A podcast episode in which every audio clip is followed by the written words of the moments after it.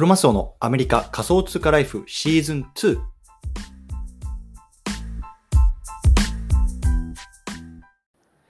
皆さんおはようございます。アメリカ西海岸在住のクロマスオです。今日は9月の14日水曜日ですね。皆さんいかがお過ごしでしょうか？今日も早速聞くだけアメリカ仮想通貨ライフ始めていきたいと思います。よろしくお願いいたします。さて、今日なんですけれども、今日はね、NFT を学ぶ3つのステップね、こんなテーマで話していきたいなと思います。で、今日の対象のリスナーさんは、こう NFT についてね、自分で出してみたいなとか、あとはね、どうやってね、学ぶのが一番効率的なんだろうかなとか、まあ、そんな風にね、思ってる方向けの内容になってます。で、まあ、僕自身はね、こう NFT っていうのをこう自分で作って売ったりとか、まあ、あのそういう経験から始まって、今ではね、こう買ってコレクションしたりとかっていうような経験もしているので、まあ、そのあたりの目線でね、まあ、僕がね、この1年間で、ま、どう何をしたら一番こう学びが早かったかなっていうところを振り返ってみたので、そのあたりをね、少し話していきたいなと思いますので、よろしくお願いいたします。というところで、この番組では仮想通貨や NFT、メタバースを中心に株式投資や不動産投資、副業などについてもアメリカから語っていきますので、興味がある方はぜひ登録をよろしくお願いいたします。というところで、あの早速本題の方入っていきたいと思うんですけども、最初結論言っちゃいますね。NFT を学ぶ3つのステップっていうところで、一つ目がね、まず作って売りましょう。そしてね、二つ目、失敗から学びましょう。そしてね、三つ目、そしてもう一回出しましょう。ね、このステステップですね。作って売る、学ぶ、そしてもう一度出す。ね、このステップがね、僕にとってはものすごくね、こう学びが深かったので、皆さんと共有したいなと思います。はい。ということでね、今日このテーマを取り上げた背景、まず話していきたいと思うんですけれども、実はね、あの僕がこうコレクション運営をね、して、今日がね、ちょうど1年なんですね。うん。で、実はね、僕2つコレクションを作ったんですよ。うん、で、最初のね、コレクションっていうやつが、いわゆるね、こう9月14日、2021年の9月14日にね、こう初めてミントしたっていうところで、まあ、本当にね、ちょうど今日が1年なので、まあ、今日そのことについてね、まあ、少しこう振り返って、この1年どんなことがあったかなあったのかなとか、どんなことを学んだのかなって考えたときに、こう皆さんに共有したいなと思ったことがあったので、あの、今日話してます。で、実はね、この1つ目のあのコレクションというのは、3 Piece of Puzzle, パズルっていうね、あのの名前のコレクションでした。3 Piece of Puzzle。で、これ、あの、このね、経験があったからこそね、この今の自分がね、あるとで、本当に強く思えるので、ま、そのあたりをね、まあ、今日皆さんと共有していきたいなと思うんですね。で、まあ、今日ね、NFT を学ぶ3つのステップっていうところなんですけど、1つ目ね、この作って売れっていうところなんですよね。で、まあ、さっき言ったみたいに僕はね、一番最初のコレクションを9月の14日にね、3 Piece of Puzzle っていうね、あの題名で出しました。で、これね、何なのかっていうと、まあ、簡単に言うと、まあ、ドット絵をね、こう3枚の絵を描いて、でそれをね、あのつなげてこう自負動画みたいにしたんですね。それを、まあ、あのこれオープンシー上に載せるという感じで、まあね、ちょっとこれ概要欄に貼っとこうと思うんですけど、まあね、動く絵みたいになってるんですよね。うんで、当時ね、まあ、1年前、これ皆さん覚えてると思うんですけど、あの草野恵美さん、今ギャルバースやられても世界的なね、もうなんかインフルエンサーみたいになっちゃいましたけど、あの、あの草野恵美さんの、まあ、お子さんがね、えっと、ゾンビーズキーパーっていうあの名前で、当時ドット絵を描いて、で、当時なんだろうな、スティーブ・アオキとか、まあ、本当に著名な、ね、こう NFT のインフルエンサーたちが買って、このド子供のドット絵がね、もううん百万、うん千万で取引されるみたいなニュースがこう日本中というか、まあ、世界中を駆け巡ったのを今でも覚えてます。うん、で僕はそのなんか記事をたまたま目にして、え、なんか NFT って夢あるなと、これで金稼げるんやと思って、じゃちょっと自分でやってみようっていうところでやってみたっていうのが、このちょうど去年の今頃なんですよね。で、この3 Piece of Puzzle っていうコレクション、多分10個ぐらいかな、あの出したんですけど、あのもう価格とか値付けとかもよく分かんなかったからね、0.001イーサぐらいで出したんですよね。なので当時の価格だから100円とかそれぐらいかな、150円とか。うん。で、まあ、そうだったんですけど、まあ、これをね、1週間ぐらいで10個ぐらいバーッと出したんですよ。で、まあ、本当に僕にとってこの経験っていうのは非常になんだろうな、あの勉強になっていうか、なったというか、今が今の自分があるかなと思ってるんですね。で、この時に僕が僕が何やったかっていうと、ね、もう今では当たり前ですけど、ね、まあ、メタマスク作って、そこにイーサを送って、でね、こういうオープンシーでアカウントを作って、ね、で、さらに僕はこれイーサをね、で、やるとガス代がかかるし、ね、失敗するか成功するかも全然分かんなかった。まずは練習ってことで、まあ、ポリゴンチェーン出したんですけど、だからそのポリゴンチェーンにするってどうやってやるかとか、あとはね、こうブロックチェーン上に載せてね、まあ、出品するとかっていうところで、本当この1週間ぐらいは、こう本業そっちのけでそれをやってた記憶があります。そう。で、もちろんこれ売れないわけですよ。全然売れないと。で、多分ね、売れてないんじゃないかな。うん。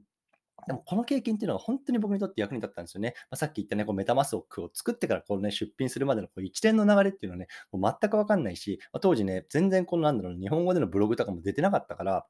なんか英語で調べてね、こうやったりとか、で Google 翻訳使ってとかってやってたんですよ。だから本当にね、なんだろう、その経験があったからこそね、なんかすごく学びが深くなったっていうのがあって、で、結局それが売れなかったので、じゃあね、この売れないことから、じゃあなんでこれは売れないんだろうなっていうところから学んでみる。うん。で、それをね、まあ、あの、2つ目で話していきたいなと思うんですけれども、まあ、とあの2つ目はね、こう失敗から学びましょうっていうことなんですよね。うん、で、僕がね、今回この3ピースオブパズルで、まあ、学んだので、まあ、とにかくコンセプトがねえなと思ったんですよね。まあ、とにかくね、なんかドット絵が売れてるし、ドット絵が稼げそうだから、とりあえずドット絵で出しときゃ売れるだろうみたいなね、まあ、すごいね、安易な気持ちで出したんですけど、そんなんじゃもちろん売れないというところで、で当時はね、その一点物、あのクリプト忍者っていうね、この池谷さんがやってるやつがね、一点物でこうなんか出してたんですよ。だからなんか一点物と、特にね、当時ジェネラティブみたいな概念が特になかったから、まあ、あったあったけど、なんか日本のマーケットだとそんなでもなかったから、だからなんかそのじあの一点物で出すとかっていうところだって、じゃあね、一点物一点物で出していこうかなみたいなあのところも思ったし、あとはね、そのこの NFT ってすごくね、なんだろうな、あのアートとして当時撮られてたけど、やっぱりやってみてね、あ、これ全然アートじゃないなと思ったんですよね。で、絵描いてさ、ミントして出して、で、SNS で拡散して、あとコミュニティコミュニティのね、運営とかもしないといけないし、ね、なんと Twitter スペースでさ喋って、なんか自分はこういう人間ですみたいなとこもやっていかないし、まあ、とにかくめちゃめちゃやることは多いじゃんとって、これもなんかアートっていうかなんか事業だなみたいなところ、本当にその時思ったんですよね。そう。で、まあ、なんかそんな経験を学びつつ、じゃあ3つ目ですよ。ね。で、もう1回ね、その失敗を、こう、なんだろう、改善、自分なりに改善してもう1個出せっていうところがね、やっぱり大事かなと思ってます。3つのステップとして。で、3つ目は、あの、まあ、そのし、なんだなんだろう、スリーピースオブパズルの、まあ、経験をね、なんだろうな、自分なりに改善して出したのが、まあ、サムライアニマルプラネットっていうね、まあ、もう一つの、あの、プロジェクトだったんですね。で、これはまさっきも言ったみたいに、こう、一点物で出してて、で、結局20、30ぐらいかな、出したのかな。で、当時ね、まあ、このぐらいの時期だと、まあ、日本でもそうなのかな、あの、ハロウィンってね、あの、結構 なんだろうな、あの流行るんですよね。あの、かぼちゃの絵とかあるじゃないですか。かちょっとハロウィン仕様の絵を作ってみたりとか、なんかそういう季節感に寄せてみたりとか、あとはね、なんかあの、これ動物をモチーフにしているので、まあ、売上の一部をね、こう寄付してね、なんだろうな、少しでもこういう環境保護とか、まあ、動物保護に使ってもらえたらな、みたいなところも、なんかやってみたりとか、まあ、なんかそんなことをしました。で、当時ね、値付けは0.01イーサぐらいかな。だから15ドルとかね、だから日本円で言うと1500円、2000円ぐらいかな。うん。で、結局ね、まあ、あの、まあ、1年振り返って今、久しぶりに見たんですけど、0.07ぐらいかな、 total volume だったので、まあ、これでね、100ドルぐらいね、まあ、お金をいただいたんですよね。うん。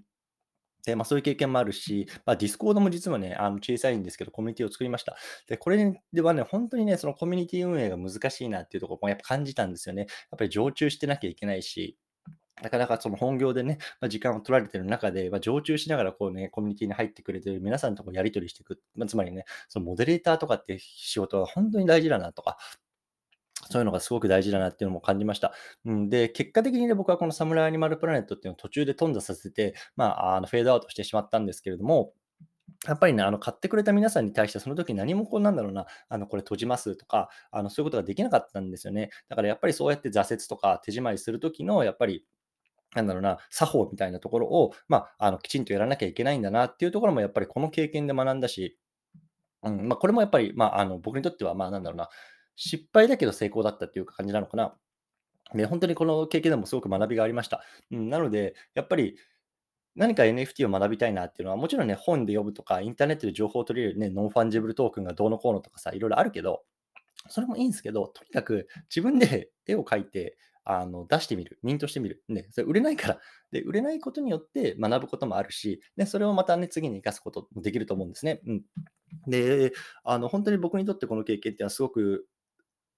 学びになったし、であとはやっぱりその買ってくれた方々の中でも、今でもそのコミュニケーションを取ってもらと取れる、取ってくれる方がいるんですよね。で、まあちょっとここで具体的に名前を挙げて